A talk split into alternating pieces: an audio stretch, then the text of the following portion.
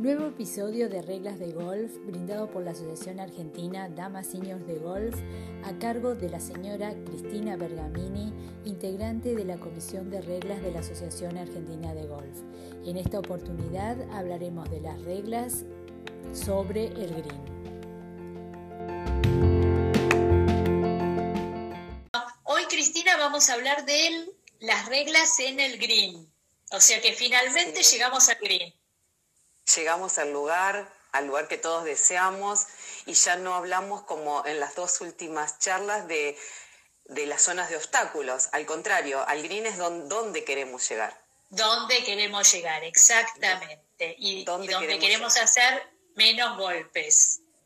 siempre queremos hacer menos golpes, pero bueno, pero en el green, si podemos hacer menos de dos, estaría buenísimo. Se, se festeja, se festeja mucho. Bueno, el green es una de las cuatro áreas específicas. Recordaron las chicas que hablamos del área general, del bunker, del área de penalización y ahora del green. Todo lo que está dentro de límites del campo que no sea estas áreas específicas se llama área general. Pero en, las, en todas las áreas específicas hay reglas específicas y el green es eh, una de ellas. Al igual que las otras áreas específicas, green, cuando lo veamos en las reglas con la letra cursiva, se está refiriendo exclusivamente a la definición de green. ¿Mm? Lo hemos, hemos comentado que en las reglas, al final del libro de reglas están las definiciones y que hay 74 términos definidos. Green y green equivocado son dos que están definidos y que están vinculados al tema de hoy. El green está definido como área. Es igual que el bunker, ¿no? Área. No involucra lo que se refiere al espacio aéreo como si era el área de penalización. ¿Te acordás? Que hablábamos del área de penalización como una especie de contenedor, porque del terreno hacia arriba era área de penalización.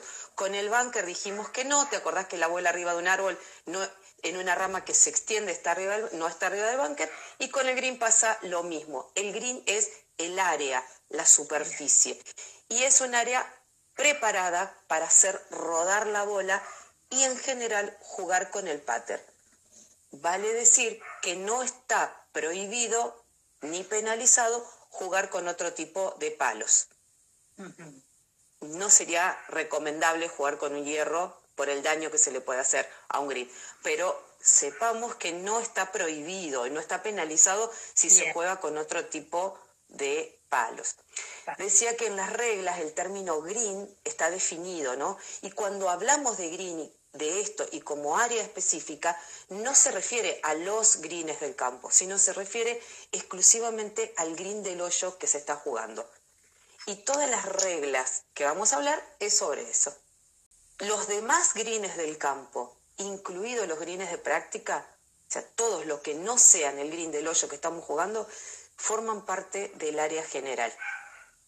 Y si durante la vuelta el jugador cae en uno de estos greens, no puede ejecutar golpes en un green que no sea el green del hoyo en juego. Está obligado a aliviarse. Hasta antes de 2019, la interferencia, la interferencia era solamente por el, lo que antes se decía el asiento de la bola, ahora se dice el light. Actualmente la interferencia es por todo, decimos, por el stance y por el área del swing. Es decir, que un jugador no puede jugar aunque solamente tenga los pies en un green equivocado. Que volvemos a decir, son todos excepto el green del hoyo en juego. O sea que si el jugador tiene solo los pies, tiene que aliviarse. Exactamente, no, no se requiere que esté la bola. O sea, desde un green equivocado, el green equivocado hace interferencia en el área del swing, el área del stand y obviamente el lie de la bola. Es obligatorio aliviarse con el procedimiento que ya sabemos, punto más cercano de alivio, el área de un palo para dropear. ¿Por qué ahí? Porque Recordás vos que cada vez que se alivia sin penalización, como es este el caso, el jugador debe aliviarse en la misma área donde reposa la bola. Y dijimos antes que todos los greens que no son el green del hoyo juego son parte del área general. Entonces, el alivio es en el área general.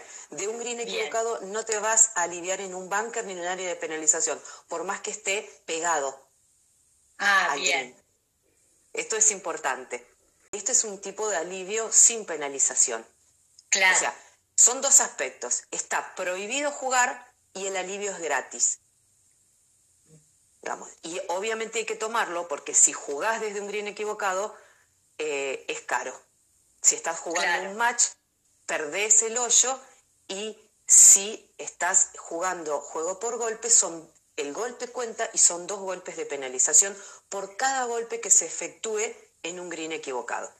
O sea que claro, acá me preguntan, fíjate, acá me están preguntando, ¿qué pasa si son dos greens pegados? Bueno, supongo que Vero se está refiriendo a los greens que se llaman greens dobles. Claro, por ejemplo. Se a dos. No, no, no. Ah, por ejemplo, los greens que, por ejemplo, hay eh, un green de un hoyo y el de otro hoyo están pegaditos. Es decir, donde hay poca distancia entre uno y otro. El alivio siempre es en, en, ese concepto que lo hemos hablado muchas veces, es el famoso punto más cercano de alivio total. Es decir, es un punto más cerca de donde en este momento reposa la bola, donde no esté la, eh, la interferencia de ese green equivocado y que no, obviamente por propia definición, que no se acerque al próximo green, que sería el, el, que tiene que jugar, al hoyo, a la posición de la bandera del hoyo que tiene que jugar. Entonces, seguramente hay algún lugar de alivio. Y en algunos casos, si yo pienso que si dos greens están tan cerca que pueda ser dificultoso el alivio, el comité puede colocar una zona de dropeo, digamos, un lugar donde sea justo el alivio para cualquier posición. porque no, no lo, una bola que está en un green equivocado no va a estar obligada a aliviarse, no sé, cerca, en un, fuera de límites, por ejemplo, si estamos no se puede aliviar en fuera de límites, ni en un bunker, ni en un área de penalización. Entonces eso va a restringir seguramente si ya de por sí los greens están muy cercanos. Claro, está bien. Especial, especial es el caso de esos campos que tienen greens grandes que se utilizan para hoyos, para dos, a los que se los llama green doble. Green doble. Ah, ah, si, el comité, si el comité no puso ningún tipo de regla local diferente, toda esa área se considera como green de cada uno de los hoyos que está jugando. Es decir, que aunque estés en la que se considera porción de un green, estás en tu propio green y no es green equivocado. Esto siempre que el comité no haya dividido de alguna manera el green doble. Bien. Entonces, por regla de golf, todo el green doble es green de, de los dos hoyos que un comité establezca alguna división. Si establece una división, cuando la bola está en la parte que no corresponde, hay que aliviarse obligatoriamente, como es el principio de la regla, por el equivocado. Exactamente. Em, decíamos que el green es un área, es una superficie, así que la bola está en el green cuando simplemente cualquier parte de la bola toca el green. Las reglas, lo hemos hablado en otras circunstancias, contemplan cuando una bola está tanto en un lado como en el otro. En regla general, lo que rodea un green es área general. Porque aunque haya, normalmente hay una área de penalización, un bunker muy cerca, normalmente hay algún pedacito de área general. Así que esto no genera problema. ¿Por qué? Porque si una bola toca el área general y un área específica, está en esa área específica. La otra característica que tiene el green es que no hay penalización por el movimiento accidental de una bola, siempre que ese movimiento sea atribuido a una persona, como puede ser el jugador, otro jugador, el contrario o una influencia externa, cualquier otro jugador en, juego por golpes. Si el movimiento es accidental, no hay ningún tipo de penalización para nadie y la bola se repone en la posición original o se coloca un marcador para indicar eh, cuál era esa posición. ¿Qué es lo especial de movimiento en el green que no está contemplado dentro de esto que es movimiento accidental? Es la otra causa por la que una bola se puede mover, que son las fuerzas naturales. Claro. Cuando una bola se mueve, se mueve, es decir, que abandona su posición y va a reposar a otro punto, las reglas reconocen cuatro posibles causas. El, resumiéndola, ¿no? El jugador, el contrario o una influencia externa. Si es conocido o virtualmente cierto que fue una de estas causas, se actuará en consecuencia. En el green decimos que no hay penalización y la bola debe reponerse. Ahora, si una bola se mueve, pero no se le puede adjudicar la causa a ninguna de estas tres que mencionamos, entonces se considera que la, la, bola, la bola se movió por fuerzas naturales, es decir, por el viento, por la lluvia o simplemente por efecto de la gravedad. Claro. Entonces, eso puede suceder en el green. ¿Y cuál es la diferencia y que incluso es novedad para 2019? Por regla general, si una bola se mueve por fuerzas naturales, se juega desde la nueva posición. Alguna vez lo mencionamos a esto con, cuando tuvimos nuestros, nuestras preguntas con las chicas cuando una bola se mueve por fuerzas naturales sin que haya mediado eh, ningún otro factor en el medio, se considera que la bola se movió y fue consecuencia del golpe anterior. Por eso se juega donde reposa.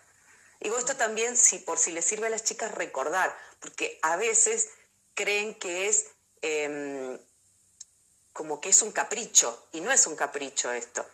Es decir, como el principio fundamental del golf es juegue la bola como reposa y después de un golpe hay que jugar la bola como reposa, si se mueve por fuerzas naturales es como que se movió a consecuencia del golpe anterior sin que medie nada. Por eso la bola movida por fuerzas naturales se juega desde la nueva posición. ¿Y por qué la bola en todos los casos se repone los, los demás? Porque era la posición original de la bola y hubo una intervención de algo, jugador, contrario o influencia externa que la movió. En el green, decíamos, sucede lo mismo que en el campo, en el resto de las, de las áreas, tanto generales como específicas. Si se mueve por fuerzas naturales, no hay penalización para nadie y se juega desde la nueva posición.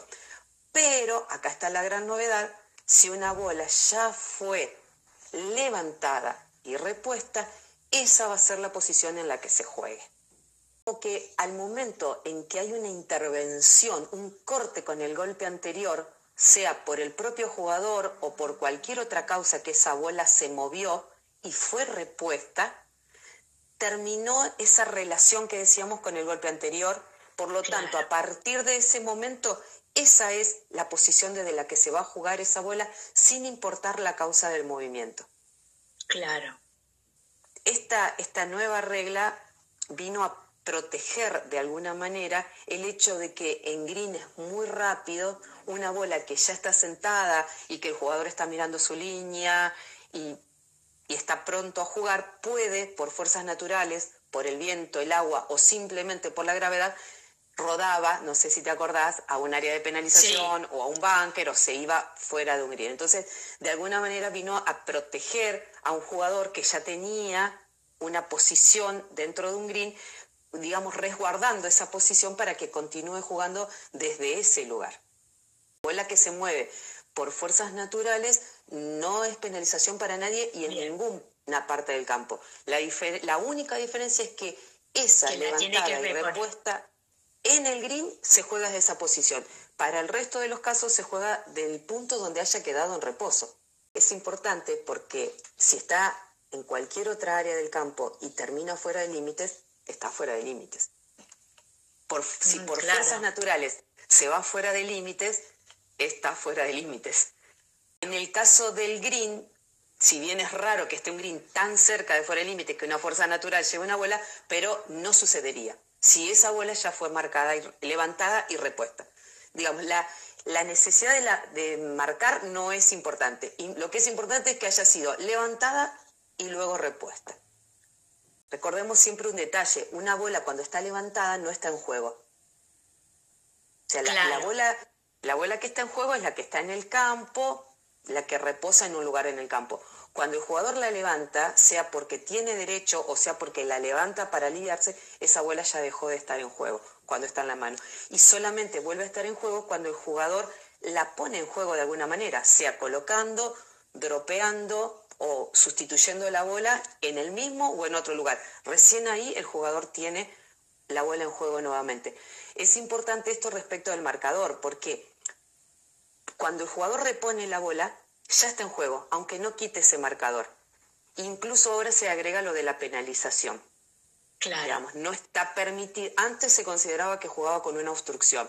Ahora no, está penalizado porque de alguna manera podría significar una ayuda en la alineación. Que las reglas actualmente tratan de penalizar y considerar, como hablamos en otros momentos del CADI, que alinearse es algo que el jugador debería poder hacer solo, considerando todo esto de que el, golf es un juego de destreza eh, individual.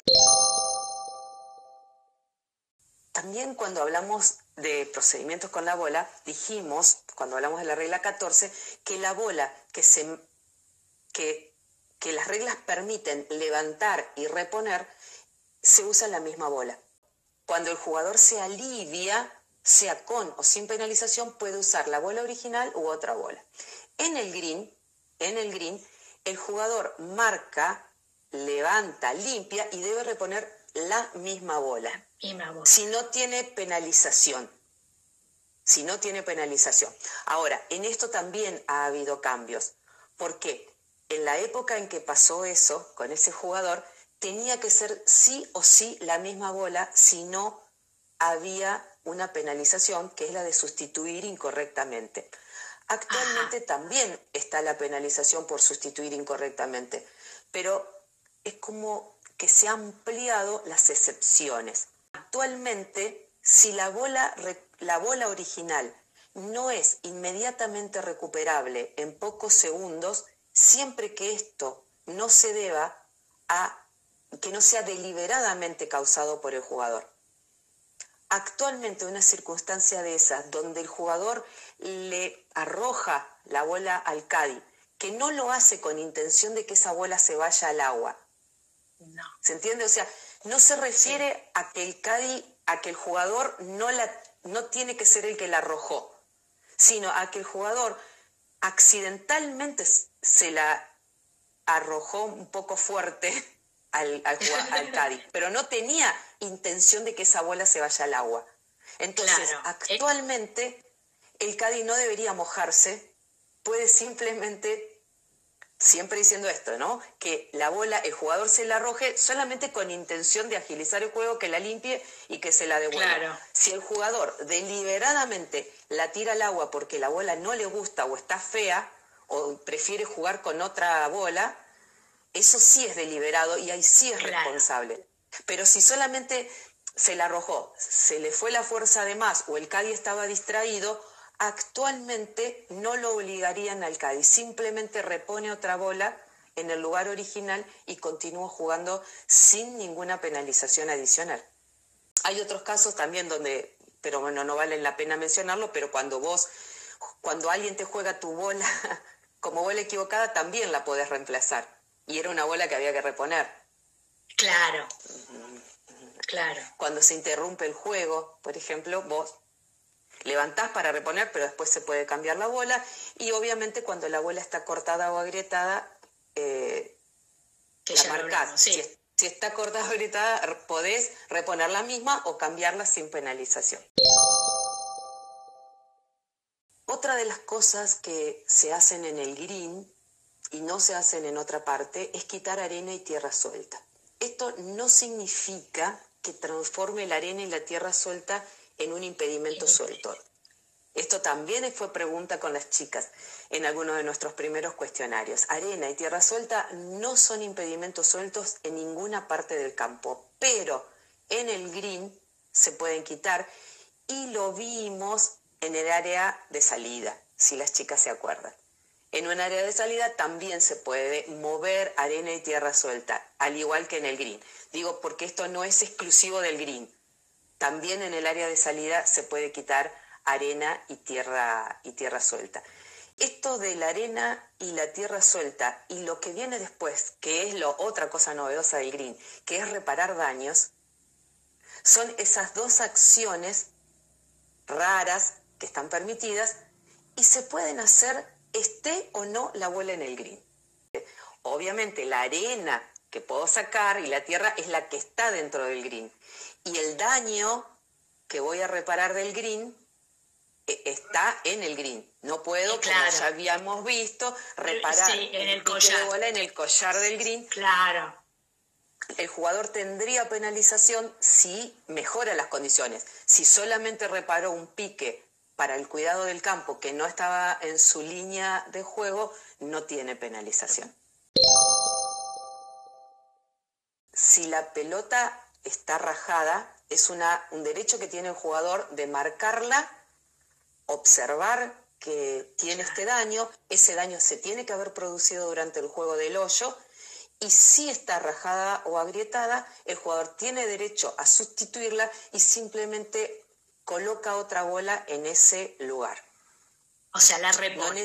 No, no, tiene que dropear. No tiene que dropear. Eh, es diferente al caso de la bola que se rompe en pedazos, que es otra regla, están muy juntitas, pero cuando la bola se rompe en pedazos con un golpe, o sea, después de un golpe, así dice la regla, Sí. Ese golpe no cuenta. Ese golpe no cuenta. Y entonces el jugador sí tiene que jugar, pero desde donde jugó ese golpe que produjo que una bola se rompa, pero la, regla dice se rompa en pedazos. Así que no es el caso de la bola simplemente cortada o agrietada. Arreglamos los piques y quitamos la arena. Todo eso siempre dentro del green y esté o no la bola en el green. Esto es algo que es una tontería, pero siempre genera preguntas. Dice, no estoy por el green, ¿puedo arreglar? ¿Puedo saber? Sí, sí, sí, porque lo que se protege de alguna manera o se tiene como una consideración especial es ese lugar, esa área que es la del green. Ahí se puede hacer todas estas cosas aunque la bola no esté ahí. Es como un, permiso especial, ¿no? Eh, ¿Qué pasa con los daños? Si, si todas las chicas recordarán, parece lejano, y sí es, porque ya llevamos un año y medio con las nuevas reglas, pero antes solo había dos tipos de daños que se podían arreglar, que eran los piques de bola y los tapones de hoyos antiguos. ¿Vos te acordás de eso? Sí, sí, sí, Cada vez que un jugador tenía algo un poco, digamos, levantado en su línea de pat, como existía antes, lo que se llamaba la línea de PAT, ahora ya desapareció ese término, se habla de simplemente línea de juego. Sí. Eh, habría que pensar, ¿es un pique de bola? Porque si no era un pique de bola, o claramente la marca del tapón del hoyo antiguo, que obviamente estaba redondeada, el jugador no lo podía ni siquiera tocar. Actualmente esto desapareció y se dice que casi todos los daños se pueden arreglar en el green, casi todos. Y está bien la palabra casi porque no es todo. Pero ¿qué es lo importante de esto? Otra vez hablamos de un término que se usa mucho en las reglas, que son las acciones razonables. ¿Mm? Actualmente se habla de reparar daños y se dice acciones razonables para restaurarlo tanto como sea posible al estado original. Y si nos guiamos por esta idea, vamos a saber qué tipos de daños se pueden reparar y cuál no. Si pensamos en el green como un área preparada para hacer rodar la bola, que la establece un comité, sabemos que cualquier daño que le produzca otro jugador, otra bola, raspaduras con el asta bandera, con los propios carros o las bolsas que uno puede apoyar, o incluso con un vehículo de mantenimiento y la típica, que son los zapatos de los jugadores. Todos esos daños que se producen por el propio juego son los que se pueden reparar. Entonces, si pensamos, no es solo el pique de bola, es también la marca de zapato, si se hizo un rayón con el hasta bandera, con cualquier equipamiento de jugador que pase por ahí. Los Obviamente los tapones de hoyos antiguos se siguen manteniendo, porque eso siempre se pudo reparar, ¿no? Pero también se pueden reparar las juntas de panes de césped. Si hay, digamos, una reparación y algo quedó, con, quedó más abajo o a otro nivel, eso también se puede reparar. quería terminar primero con dos cositas más que están enumeradas dentro de los daños que se pueden reparar, que son las marcas de pezuñas de animales. Esto, huellas o marcas de pezuñas de animales, no se puede reparar en el resto del campo. No. Salvo que el comité lo considere un terreno de reparación, que lo va a considerar si es extenso. Pero una pezuña, una marca aislada, no creo que la considere un terreno de reparación. Pero en un green eso se puede reparar, porque se considera que es un daño extra por una influencia externa. Y una cosita más que antes eh, no se permitía reparar, los objetos empotrados. Esto es normal, porque al ah, caminar podemos arrastrar pequeños frutos de, las plantas de alrededor y quedan enterrados en, en el green. Antes uno los podía sacar si eran impedimentos sueltos, digamos, si no estaban sólidamente enterrados, pero el agujerito no se podía reparar, hoy se puede reparar. ¿Cómo es la reparación? Esto es lo importante también, porque no es de cualquier manera. Dijimos con acciones razonables. Al hablar de las acciones razonables sabemos que el jugador no puede crear una senda. No. No, eso no sería razonable. No sería, sería fácil hay ciclos claro. ¿no es cierto? Sí. Em, las acciones razonables y obviamente sin demorar el juego eh, son las que, como dijimos antes, restaurar tanto como sea posible el estado original del green. Y las reglas hablan de con qué. Dice, con la mano, el pie o cualquier otra parte del cuerpo. No, no me veo, pero bueno, así, con otra, el codo no llego la mano, el pie o otra parte del cuerpo. Un levantapiques, un ti, el palo, que es lo que habitualmente se usa, o cualquier objeto similar del equipamiento. Acá es como que, acá terminó. No, hay, no es una lista que dice esto así, pero mm, diríamos que no se puede usar otro objeto para reparar el green. No, estaría penalizado. Tanto si te excedes como si usas un objeto que no sea dentro de esto que está permitido. Y ahora sí, lo importante, ¿qué no se puede reparar en el green? Como vos dijiste, todo lo que sea tareas de mantenimiento del green y que dejen alguna condición, que es eso, justamente un agujero de aireación o unas ranuras de corte vertical, son una condición que resulta de la tarea de mantenimiento. Eso no se puede reparar. Podrá en todo caso un comité considerar un terreno en reparación, un agujero de aireación que a veces sucede, cuando la abuela reposa en un agujero de aireación, este, permiten el alivio, pero no es un daño que se pueda reparar. Bien. No se pueden reparar los daños por fuerzas naturales, riego, lluvia. En un primer momento de las reglas se pensaba que no se iba a poder reparar los daños producidos por granizo, pero en una aclaración posterior de las entidades rectoras se permite reparar el daño producido por granizo. Lo otro que no se puede reparar es las superficies naturales cuando el green crece desparejo o tiene un área enferma o un área de yuyos. Eso no. A veces vemos, dependerá la calidad del campo y de los greens, unas vegetaciones que son por ejemplo, claro. Sí, y que o que son una hoja distinta a lo a lo del green. No, eso no se puede reparar, no se puede quitar y mucho menos aplastar. Aplastar. Si se levantó y creció y lo tengo delante de la abuela, es mala suerte, no lo podemos, no lo podemos reparar. Y otra cosa que no se puede reparar es el desgaste natural del hoyo. Acá una aclaración. Ah. Fuera del desgaste, el hoyo se considera parte del green, no como antes, que vos te acordarás, que era prohibido tocar el hoyo. Primero porque formaba parte de la línea de PAT y no se tocaba. Ahora, no solo que se puede tocar la línea de juego, sino que el hoyo forma parte del green. Entonces, cualquier daño en el hoyo se puede reparar. Lo que no se puede reparar es el desgaste natural. Es decir, si el hoyo no es nuevo, tiene un día y se hunde o se levanta o le crecen otro tipo de, de, pastos, eso no se puede tocar. No se puede reparar. Por ejemplo, a veces está dañado justo el borde. Y antes se decía que lo podías reparar después de haber terminado el hoyo. volviendo al concepto, si el daño es uno de los daños que se pueden reparar, es decir, daño por un pique de bola, daño por la propia esta bandera. Claro, que a veces pasa, sí. Ah, bien. Más, más que pasa, más que, más que habitualmente pasa que se rompa por el bandera o por los jugadores que sacan la bola con el Saca, por ejemplo. Eso sí lo puedo arreglar, aunque todavía no haya hecho, eh, he golpeado mi pelota. Claro, porque está dentro de los daños que se pueden reparar.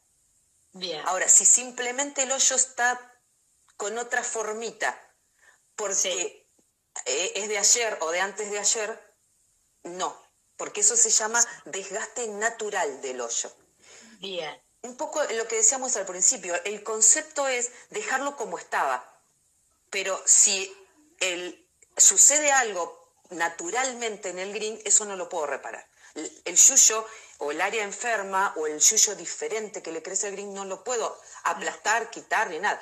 Eh, algo obvio que a veces pasa, el hongo. Puede crecer un hongo, no los hongos que son que atacan el green, sino el, la pieza. sí, sí, sí, el honguito. El hongo es un elemento eh, natural, fijo y en crecimiento. No se puede quitar. O sea, no. hipotéticamente si sucediera, un jugador debería jugar dos bolas o llamar al comité si hay posibilidades, porque yo creo que un comité le daría alivio si crece un hongo en la línea, en la línea de juego. Sí, tendría alivio. Pero el jugador no puede simplemente ir y arrancarlo. En todo caso, vuelvo a decir, un comité le da alivio, que en el green hay alivio por, por condiciones anormales del campo por línea de juego.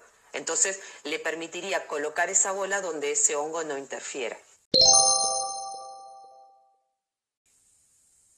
Los, los greens son, como dijimos antes, el green del hoyo en juego y todos, eh, superficies protegidas de alguna manera hasta que el jugador juegue. Entonces, antes de jugar un green, el jugador no puede probar deliberadamente la superficie.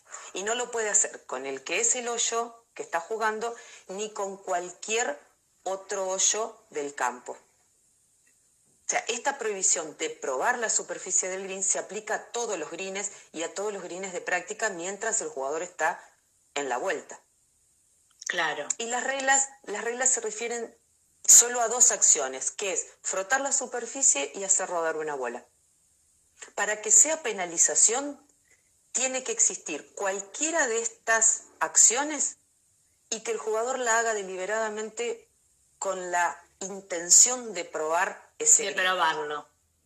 ¿Por qué hago esta aclaración? Porque una acción aislada de frotar la superficie del green que no se haga con la intención de probar la condición no es penalidad. Por ejemplo, la común, cuando no tengo cerca la toalla y simplemente le saco algún barro a la bola. A veces se, hace. Entonces, estoy raspando la superficie. Estoy haciendo algo que no está permitido, pero no lo estoy haciendo para probar la superficie green. Para que tener penalización, tengo que hacer esta acción, que es probar o hacer rodar una bola, y con la intención de saber y obtener información del green. Esto es similar al bunker, ¿no? No se puede obtener información más allá de lo que las reglas te, permiten, ¿no es cierto? La, por ejemplo, las reglas hablan de otras acciones donde vos podés probar la superficie. Por ejemplo, apoyando la palma de la mano. Si vos querés saber si hay humedad, por ejemplo. Si hay humedad en un green, le podés apoyar la mano. Aunque lo hagas con la intención de probar el green, no fue la acción que no está prohibida, que es frotar la superficie o hacer rodar una bola. Y no tenés ah, penalización por tocar con la palma, por ejemplo, el green, aunque estés buscando información. La penalización viene cuando haces una de estas dos acciones con la intención de probar el green. Después que el hoyo terminó, ya esta prohibición termina. De hecho, está permitido normalmente practicar golpes de pads. Sí, salvo que esté prohibido por el comité, esto lo podés hacer al finalizar un green. Y si en este momento tenés ganas de frotar la superficie para probar las condiciones green, también lo podés hacer, porque ya terminaste ese hoyo. acuérdense que de esto hablábamos siempre cuando decimos, cuando hay un permiso específico, se anula la regla general. La regla general es que vos no podés probar un green, pero el permiso específico es que al finalizar un green, cuando vos ya invocaste, podés ejecutar pads y en este caso probar la superficie. Es un permiso específico que anula la general. Si frotás con la mano el green para saber en qué dirección crece el pasto, estás penalizado. Si solamente apoyás la mano, no estás penalizado porque no es la acción de frotar. Y las reglas son específicas. Frotar la superficie o hacer rodar una bola. Nada, nada más. Como acciones que penalizan. De alguna manera te permiten obtener información del green de otra manera. Excepto estas dos. Los otros conceptos que están vinculados al green, pero que justo en esta etapa de pandemia están cambiados, es el concepto de la bola embocada. La bola embocada, que la bola está embocada y esta definición todavía no cambió, cuando después de un golpe reposa dentro del hoyo y toda debajo de la superficie.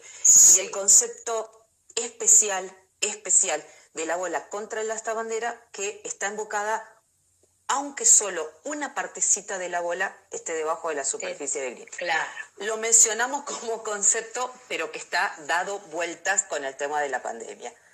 En todos los lugares donde se juega al golf, esto está cambiado y se han adoptado algunas otras reglas para considerar embocada una bola, aunque no esté debajo de la superficie del green. Eh, el otro tema vinculado al, para finalizar en, esta, en, este, estos conceptos teóricos es el asta bandera, que también parece lejano y en el tiempo, pero alguna vez jugamos donde no se podía golpear el bandera en el hoyo y actualmente esto ha sido totalmente modificado y ha tenido buena acogida por parte de, todos los jugadores de todo el mundo. Sí, sí. El concepto es que el jugador puede jugar con la bandera en el hoyo o sin la bandera en el hoyo.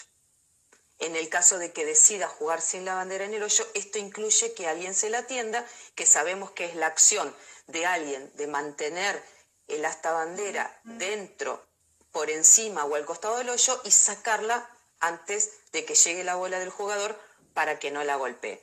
Pero ¿cuál es el concepto general? Que si el jugador decide jugar con el asta bandera, incluso si piensa que es para que lo ayude, lo puede hacer y no hay penalización si la bola golpea el asta bandera.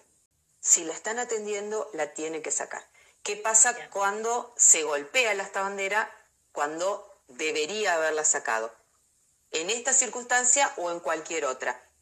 La penalización solo ocurre si esto fue deliberado para afectar el movimiento de la bola. Si fue accidental porque la persona se distrajo, porque no se le trabó en la taza, que no sale o, o por cualquier otro motivo, no hay penalización para nadie y la bola se juega como reposa.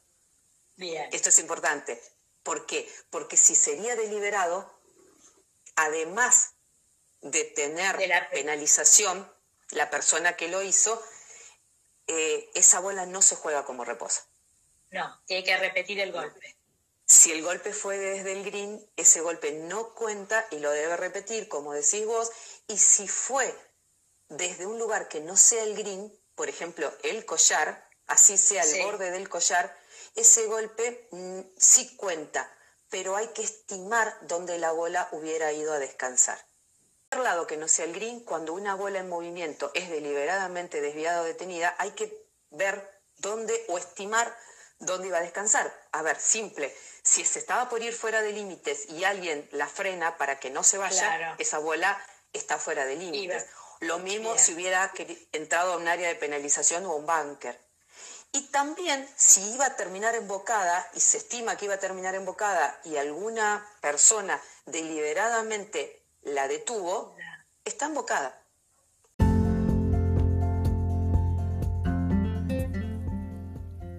Preguntas. ¿Qué pasa cuando dos personas pegan a la vez y sus bolas chocan y se desvían? La primera opción sería estando las dos personas en el green. Las dos bolas, las dos bolas, sí. Las dos bolas, las dos bolas en el green. Sí. Para no hacer confusión, vamos a contestarla de a una como me la estás leyendo vos. Claro. El golpe, el, el golpe en el green, si es desviado, desviado por una persona, un animal o una obstrucción movible, ese golpe no cuenta. En esto de persona, animal o obstrucción movible se incluye una bola en movimiento. Esa bola u otra bola, mira, otro caso donde pueden cambiar la, bola con la que están jugando. Ese pueden cambiar. Una aclaración, antes se decía el golpe se cancela y ahora correctamente como vos lo estás diciendo, el golpe no cuenta. Ha cambiado las formas y es así tal cual como vos lo estás diciendo.